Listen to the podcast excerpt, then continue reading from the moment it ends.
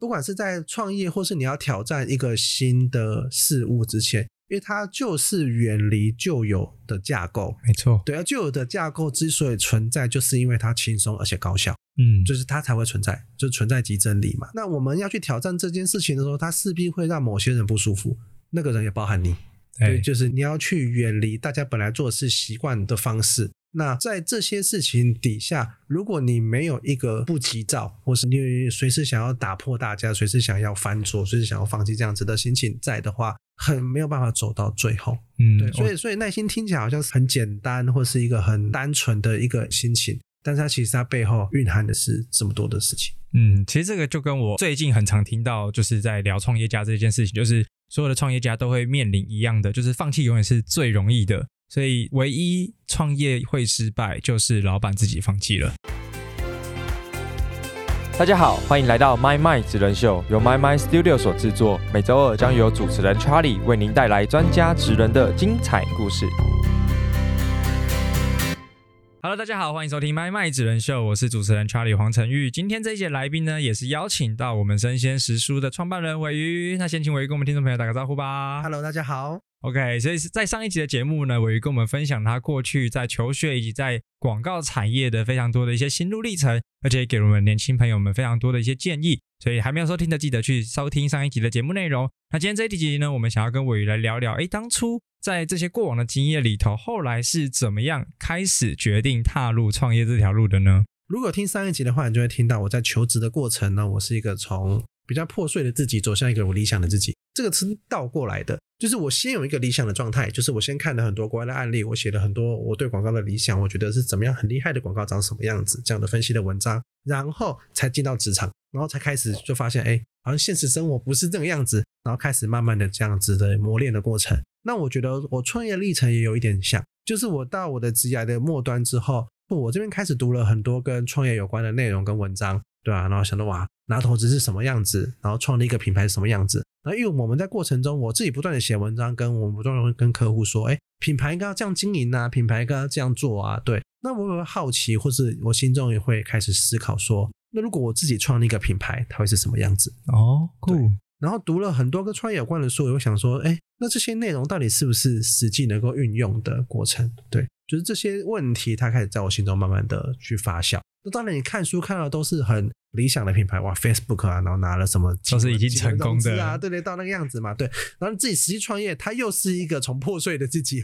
接近理想自己的一个过程。我觉得我这两段的经历其实有一点点像。那会创立生鲜食书，它其实是来自于就是上次有提到的，就是整个的广告它是需要非常大量的学习，所以那在过程中我养成了学习跟阅读啊、跟上课啊什么的这些的习惯。那我们有一群朋友，那个时候我们就是开始聚集在一起，比方说我们开始组读书会。我现在读书会也很夯哎、读超书会莫名的超级夯，各，种读书会都有。读书会其实它就有一点点像是一种社交型的活动，嗯，对，它就算是知识社交型的活动。因为说实在的，你到了职涯之后，你就会发现你的朋友圈其实有时候变得很固定，嗯，要么就你的同事，要么是你家人，不然就是你邻居，跟你通勤时候路上遇到的陌生人，没了。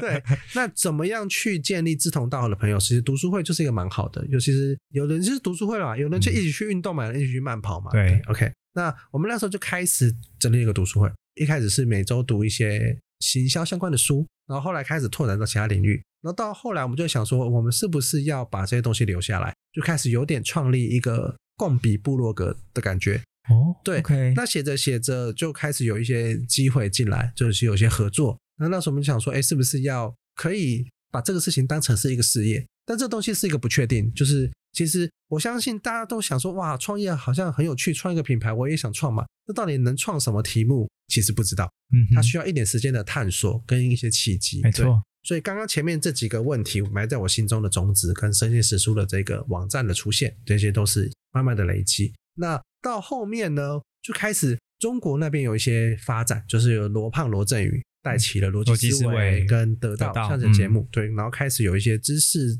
变现、知识付费的浪潮产生。我其实也是在那一年的浪潮被洗进来的。这一群人，嗯。对，然后就发现说，哎，这是一个蛮有趣的，因为我自己就很喜欢学习嘛，我自己很喜欢了解各个领域的知识，很喜欢理解这些人厉害的人大脑在想什么，对，所以我就开始了拉了一两个伙伴，哎，那时候才一个伙伴，他那时候是在澳美做业务，对哦，那时候就以前的同事，读书会读书哦，会读书会认识的，OK，然后我们就拉出来一起合作，做了生鲜食书这个品牌。那初期没有想那么多，我们初期就是从一个媒体网站开始做。那因为我们是被知识变现跟知识付费浪潮洗进来的嘛，所以我们就想说开始做课程，就是开始制作实体课程。所以一开始就是这样的一个契机。嗯哼，诶那为什么是取名叫生鲜食书啊？我觉得这名字很特别。对，因为通常生鲜食书大家会想到就是诶吃的就是蔬果类的东西嘛，对啊。那这个品牌的名字又是怎么诞生的？嗯，这个蛮有趣的啊。就我觉得我最近的电脑的输入法，过了两三年之后啊，我电脑的输入法才把生鲜食书那个书自动转换成书书本的书，对吧？因为正常是另外一个书食的书，至少都是素菜的书。对对，然后创业前几年一直被问他说哦，所以你们是做生鲜超市或是这种蔬菜类卖菜蔬果批发什么的，就哦 做网络卖菜很特别，对，嗯就是会有很多这种的声音。对，我们那时候一开始取名是我们网站的状态，生鲜其实就是很新鲜、很 new 嘛，很新的东西。时书就是我们那时候是把时事的议题用书来解答，最早我们写的内容。所以现在发生的时事，哦好，最近想发生什么事好？最近发生了很多论文抄袭的时事，呀，对，那我们可能就用找一本书，哎，就在讲跟论文抄袭有关，或是跟抄袭有关的书来去回应现在的时事。我们最早其实是在做这件事情，哦，对，因为书评太多人在写了，嗯，然后我们又不想单纯只写书评，所以我们就是有这样子的议题来做这件事情。做结合，对那就有差异化哎。对对对，在做生鲜食书最早然后顺便导书吗？导购书籍有吗？对，导购书籍，然后或者是推我们的课程。嗯哼，对，一开始就从内容行销来做这件事情。哦对，OK，所以才叫生鲜食书。嗯最早期的时候，那后来我们就开始做课程，做课程之后就开始有不同的类型的课程进来。那其实最早我们有跟欧阳立中老师合作做写作的课程，嗯，报文写作课，没错，哇，我就是错过了实体课，现在只剩线上课的 对。人，然后就是实体课上了蛮多堂的，然后那时候认识很多朋友，可能像是职人秀的来宾有像凯伦啊，或是何泽文啊，我其实也都是在那段期间认识的。嗯，白白白白白白姐其实也是对，嗯然后我们有帮白白姐开课，开她的谈判课，所以其实像是这样子，在透过实体课程，我们也接触到了非常多的学员，然后也发现，哎，其实课程跟学习这件事情是大家在现在可能大家会觉得说，我大学上完之后，我可能离职场实际的职能跟我想要做的工作还有一段距离，就很需要终身学习这个概念去、嗯去来做后面的铺垫。对，对，你在上班的时候，你有学习的需求，或甚至是刚刚讲的知识型社交的需求，你想要来看大神，你想要来认识同样喜好、同样类型的一群人，就像这样的需求，所以那时候实体课就开始做下去。嗯哼，所以生鲜食书到现在也大概五年的时间嘛，对不对？那这个发展的路径是先写网站部落格，刚才提到的就是时书嘛，这种结合时事议题，然后透过书来解答，嗯然后接下来就是开始做实体课程，嗯然后再接下来呢，就是还有哪些服务内容？，OK。这样回想起来，我这五年其实做非常多的事情。对啊就是我们自己也有做节目跟 podcast 的，就是在最在早期的时候，然后中间会遇到疫情，就先停摆了。在这个过程中呢，其实有些内容你还可以在我们生鲜食书的网站里面看到，你往往下滑还可以滑，就是埋藏在那个下方这样生鲜食书 YouTube 你往下滑还会看到我们之前主持的 podcast 的节目，嗯，对，然后就是内容我们也尝试做过，然后本身的网站啊，然后里面现在内容也是持续在更新，有编辑啊，有专栏啊，不断的在更新各种的访谈。然后我们中间还有一度是去做了文创商品，对，嗯因为就像上一集我们讲到了，我自己身上有个 tag 就是文创的 tag，就是我自己很喜欢像这样子的内容，这样子的商品。那我也想去试试看，做一个像这样的产品出来，能够做到什么。所以最早我们就是进入了这个现在感觉叫做日历大战的市场。诶现在这个市面上可能二三十款的日历，超多种哎、你们应该是先驱吧？八九月就开始做，就开始在卖日历了。对啊，这是什么在卖明年份的日历了这是。什么 crazy 的市场？对，但是我们那时候在开始做的时候，其实市面上没有什么人在做这件事情。对，嗯然后我们其实思考的也不是日历，因为我们的产品叫做独立书店，读书的读，日历的历，然后是书店。我们其实思考的是在全台湾两千三百万人的桌上开一间书店，这是我们的初衷。哦 OK，对那为什么它是书店呢？因为它就是三百六十五天收入三百六十五句台湾作家的话，嗯我们那时候就在想，因为我其实都是行销推广出身的，我其实在思考一点就是，哎，我们有一个这样子在大家桌上的有一个三百六十五个广告版位，那我们就是可以把台湾作家的好的句子放上去给大家认识。我们第一年的宣传片就在讲这件事情，就是你在书架排行榜上面，其实你看到很多的书，你觉得说，哎，怎么都是翻译书？嗯，要不然就是，哎，觉得这好像是台湾的作者，然后打开，哎，是中国的作者，翻过来的，对，就会有非常多的像这样的内容，那我们就会想要介绍更多的台湾作家给大家认识。也是因为这样子的契机点，在我们创业的第一年做了这个产品，就是我们文创线。那那个时候其实公司也才两三个人，大家也不认识我们，所以我们那时候是寄信给全台湾的出版社，寄信给了个五六十间出版社，去跟他们说，哎，我们是生鲜食书，然后我们想要做这产品，然后我们想要取得你们的授权。所以其实，在一开始我们就选择一条很辛苦的路，嗯，对啊我们自，己写其实也 OK，写三百六十五句嘛，对。但是因为我们想要做的是推广，想要做的是这样这样子的内容，所以我们就开始做这件事情。从第一年开始做，从大家不认识我们到后来出版社会开始询问说，哎，你们下一年的主题是什么？嗯，他们想要要送作者给对你们，对对，然后到 反过来了，一直做到第五年，我们每年做的主题都不太一样。其实我们在思考一点，就是我每年都想要做这样子的推广，但是可能假设每年都做一样的东西，可能或是把产品做大的更新，我觉得那个品牌的建立也会很困难。因为其实我们自己在过往在做广告行销，我们就知道，其实像可口可乐，其实是是好几十年包装都不变，你一看就知道那个就是可口可乐，它不会每年今年变红色，明年变橘色，变各种样子。对 logo 也是，一定要有一个长期的品牌识别，大家才会认识你。然后这是名字，我们也是把它创立下来之后，为什么要特别叫书店这样一个概念？我们就是想，我们想要做的是桌上型的书店，嗯，就这些品牌的这些设计，我们一开始就想好把它放进去。那其实，在书店里面做策展是蛮 make sense，所以我们嗯每年都做了不同的策展。第一年我们介绍的是台湾作家，第二年我们介绍的是台湾新作家，出三本书以内的作家。那刚好那一年的有遇到选举年，总统大选，所以我们那一年我们的设定的主题就是这一票我投给未来，就是我们、对，就是把票真的都是行销人出来可以做出来的东西，有像我就完全没这种脑袋。对，就是把你买这个产品的支持是是给未来的作家。对，那第三年我们就做台湾的女性作家，因为我们那年就是发现女力崛起嘛，然后有很多的这种女性的议题，所以我们就做女性作家，就三百六十五天全部都收录女性作家的作品。我们那年也跟 L 合作出了 L 的版本。是哦对，然后就是这样子，因为 L 也是女性时尚杂志，对，有蛮多的女性受众，那我们就一起合作出了跟时尚有关的内容。那第四年我们就做的是每天都是不同的日子，听起来好像是一个废话，可是其实这个背后其实是我们隐藏的是，其实三百六十五天有全世界有不同的，你今天可能九月七号你觉得是一个普通的日子，但其实可能在墨西哥还是在哪里，它其实是一个什么小狗节，或是嗯是那个国家的国庆日对对，有三百六十五天，有三百六十五个节日。那这些节日当然除了我们自己看觉得新知有趣之外，其实也提供了蛮多社群编辑呀、他们的一些小编的一些思考。对哦，我今天不知道怎么发文，要发什么？哎，我看到这个，哎，觉得很有趣耶，这国家这哦，原来今年是胆怯节，那我们发一个胆小鬼的内容，有点像是这样子的，嗯，OK 对给提供给大家一些内容。好，所以我们去年跟呃社群动就杰哥他们有蛮多的合作，所以每一年每一年不同的主题。那今年我们做的主题是当诺贝尔文学奖颁给一首歌，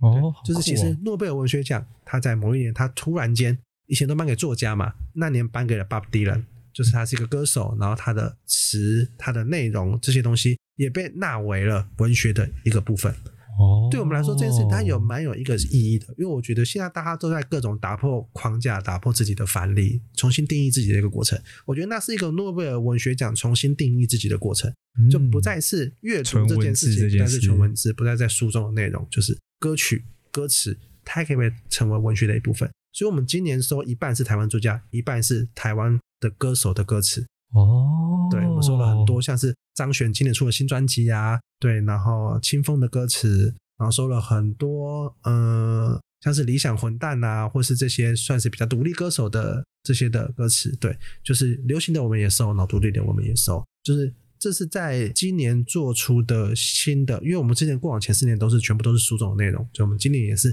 打破自己的高墙，对，嗯，来来尝试新的内容。哇，我觉得这一整段经历听起来真的是超酷的，因为我自己我忘记是哪一年绿色版本嗯的独立书店，因为那时候就是我记得也跟工作生活家那边有很大的一个行销合作嘛，然后子琪那时候还去拉了一群人去团购什么啊，的，对对对对，所以我就是那个时候买的。然后我觉得刚很有意思就是在每一个人的书桌上开书店，因为确实那个就是，嗯，我不晓得是定锚还是怎么样，就会让你每天看到这个东西久了之后，就产生一个很强的品牌识别跟很有记忆点，所以慢慢的生鲜食蔬就持续的成长到现在这个规模嘛。对，今年我记得这一个产品的营收也是蛮漂亮的，就是应该有破就是每年千万嘛每。年几乎后面两三年的每次在募资的档期都是有破千万的。对啊，所以真的是 超级超级厉害。所以那在这一整个过程啊，所以除了做课程、做这种文创的，嗯，这个独立书店，然后就是持续的，应该算是这就是等于是开发出不同的产品线，然后慢慢的去让这个品牌被更多的人看见嘛。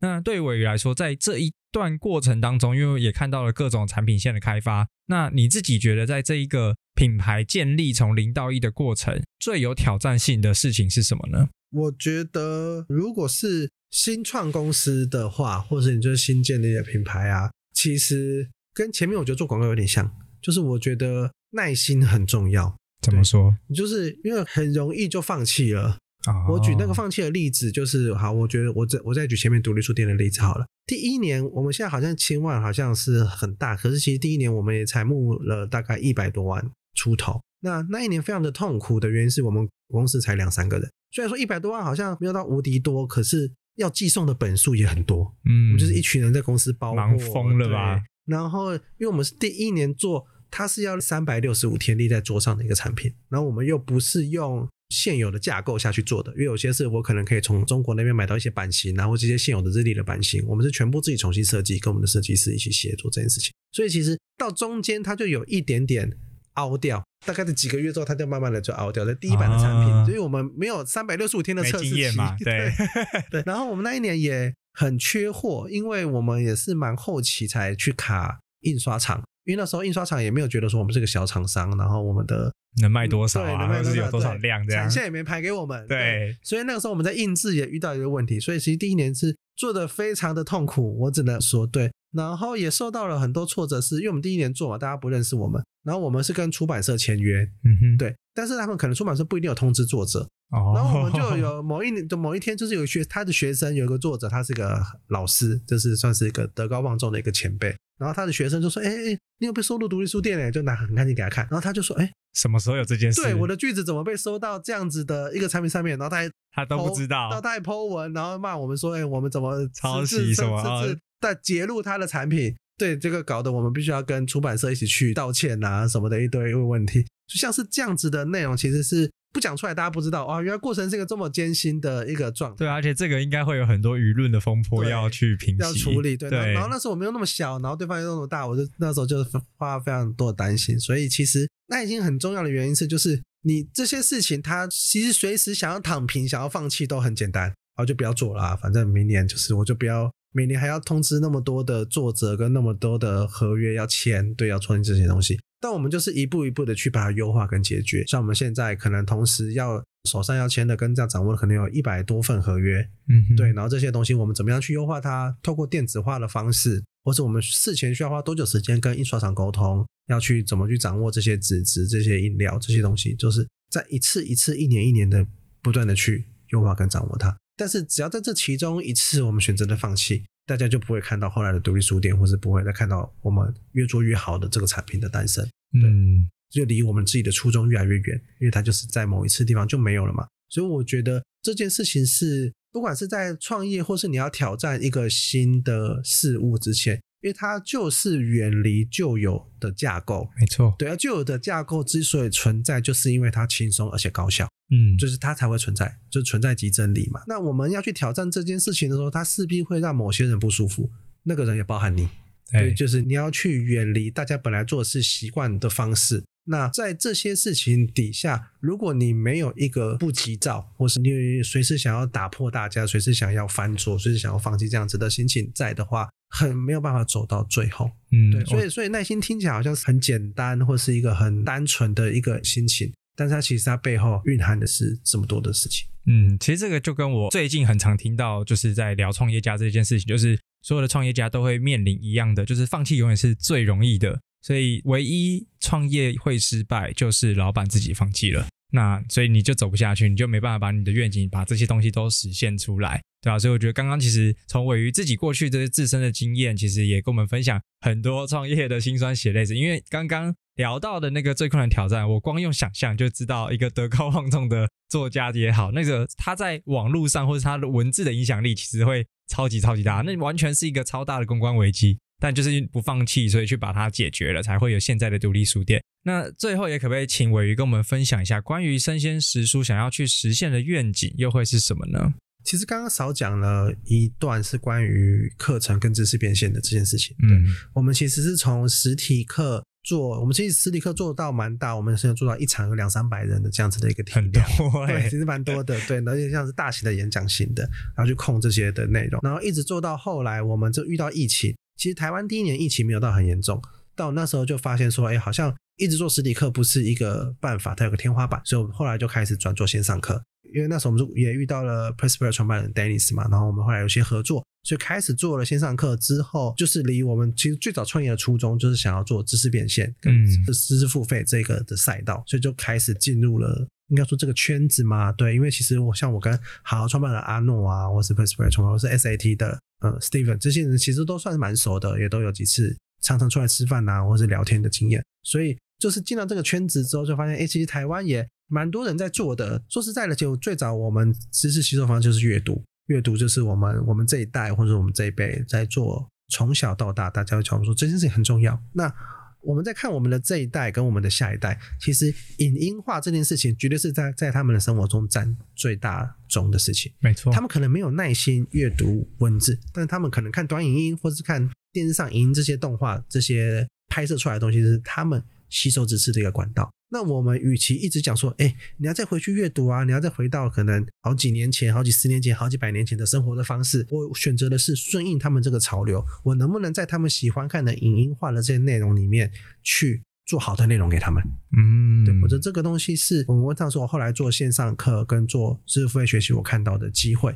假设下面一整代人全部都是要朝影音化这个趋势去走，那我们能不能在影音的这些里面去提供好的内容，让他们去学习，提供在他们想要学习的渠道上面去喂养他们好的知识？这件事情是一开始最早最早创立生鲜史书的初衷。嗯哼，对，那所以其实我们一直在谈的 slogan 是让知识为你所用，就知识的运用这件事情一直是我们关注的。那这个运用它是在用声音的方式去运用，还是用影像的方式去运用？那其实独立书店对我们来说，它虽然是文创产品，但其实也某种程度来说，它是体现这个品牌核心的。因为有点像是你今天读一本小说，读一本诗集，这样子的情境，它疗愈了你。你可能半夜加班，觉得说，哎，老板很干，但是你可能经过书架随便翻了一本书，它里面有一句话，它疗愈了你，就让你活下来了，你就不辞职了。对，像是这样的一个状态，我们把它浓缩在独立书店里面，哦三百六十五天有三百六十五种不同的话，不同的情境。它可能跟爱情有关的，它可能跟生活有关的，它可能是叫你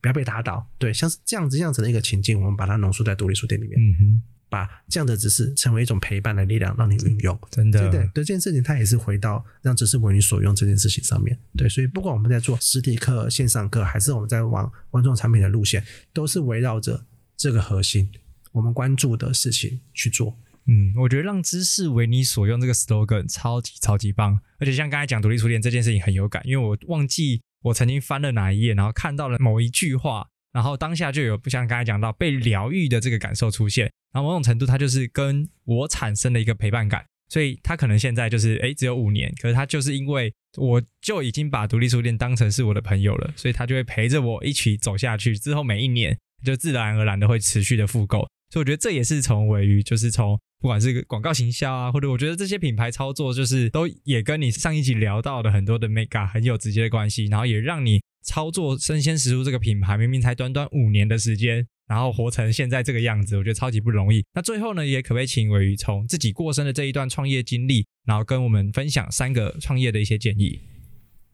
好，呃，我觉得第一个事情想要跟大家分享的是，你可以做轻度的多尝试，去做出一个 MVP，就是最小可行性的产品。其实我觉得，如果你从上一集听到这一集，你就会发现，其实我的思想的内核，其实很多东西是关于这个世界是随机的这件事情。有一本书叫做《上帝是掷骰子的》嘛，就他讲，其实这个世界是一个随机创的世界。你遇到任何事情，不管是好是坏事，它都不是针对你来的，其实这个世界它就是有这么多事情可能性会发生。你要讲是平行宇宙也好，或是你用什么概念去理解它，我觉得 OK。所以成功这件事情它也是随机性非常高的。不知道大家有没有读到最近有个内容是搞笑诺贝尔奖。今年他在研究那些优秀的人跟失败人中间的差别是什么？就是优秀的人比较幸运，就是通过这个研究得到今年的搞笑诺贝尔奖。对，OK，对对，就是幸运，它其实也是带有某种程度的随机性。嗯，所以就算是一个能力很烂的人，他只要比能力很强的人多一点的幸运。他就有可能站在一个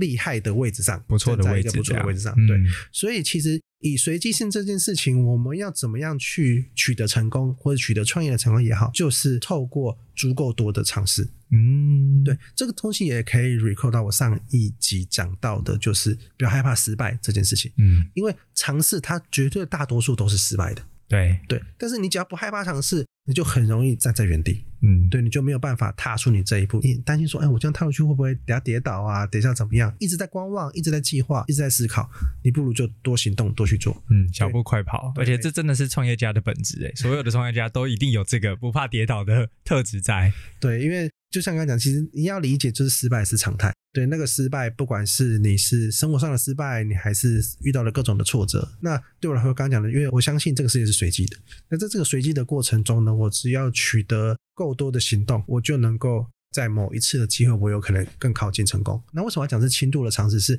你不要去孤注一掷，好，我就去赌了，我这个东西我就是抛尽全力了，因为你根本不知道会不会成功，然后你就一下就抛尽全力了，你就失败。但是什么时候抛尽全力是发现机会的时候？你可能在四次尝试里面，你有一两次就发现，哎，这里一两次尝试是更于成功的，你就想办法去加码它。哎，又发现又更成功，你就想办法去加码它。对，然后再一次一次的加码，你就发现，哎，你产生了跟别人不一样的东西出来。嗯，对，我觉得这个东西是我觉得给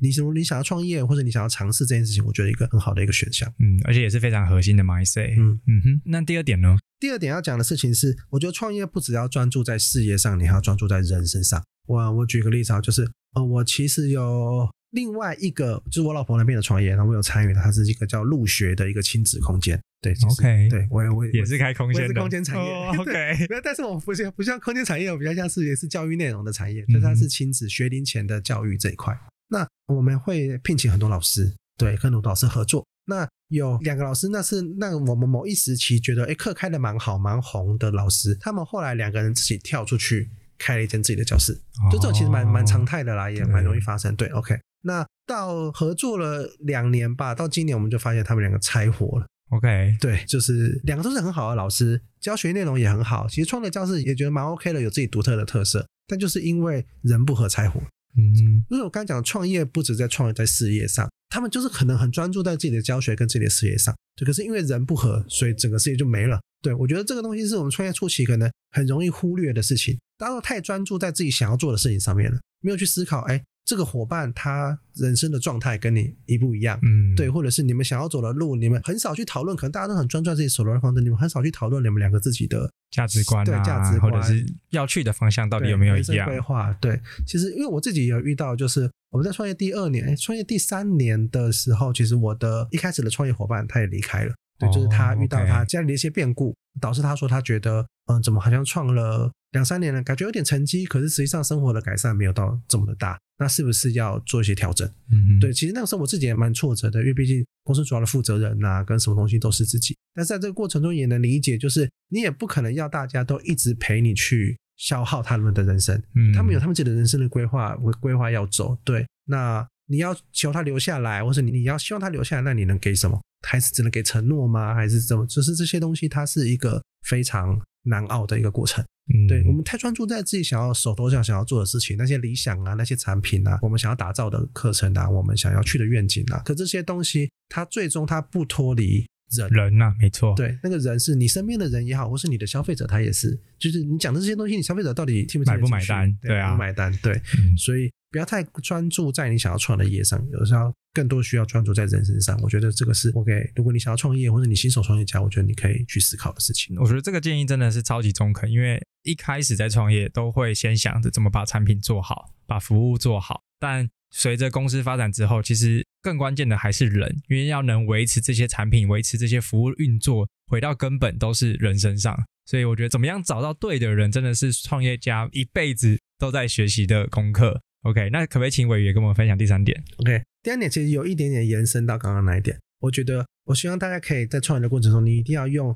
自己的个性去打造适合自己的公司，因为其实你就是哦公司唯一的掌舵者了。没错，因为你会吸引到类似的人，或者是同样特质的人加入你的团队。对，然后有的时候是，我觉得这还有更多的一些影响，是你可能看了某些书，觉得说，哎，好像领导人要这样做，对，就是好。假设你个性是很随和的，你会觉得说，哎，好像公司需要很多的规则，你才能够把大家管住、束缚住，然后你就设立了很多规则，把你自己也很很累。对啊，对我觉得就是这个过程，或者是啊，你觉得说你就是希望可以大家每天见面，可是现在好像远距工作是呃工作生活家，我帮你 Q 一下。对 对啊这，种混合工作、远距工作是一个常态。那我是不是全部大家远距？那每天看不到大家，然后你自己也很紧张。哎，大家现在工作有没有在工作？有没有进度怎么样？或者是你把大家全部聚在一起，可是你自己又很不常来，对？那你就希望大家全部在公司，可是你不在，然后大家来这边也没见到群龙无首对，所以你的个性很重要。依照你的个性来打造公司，去吸引相对应的人才。我觉得这件事情你才有办法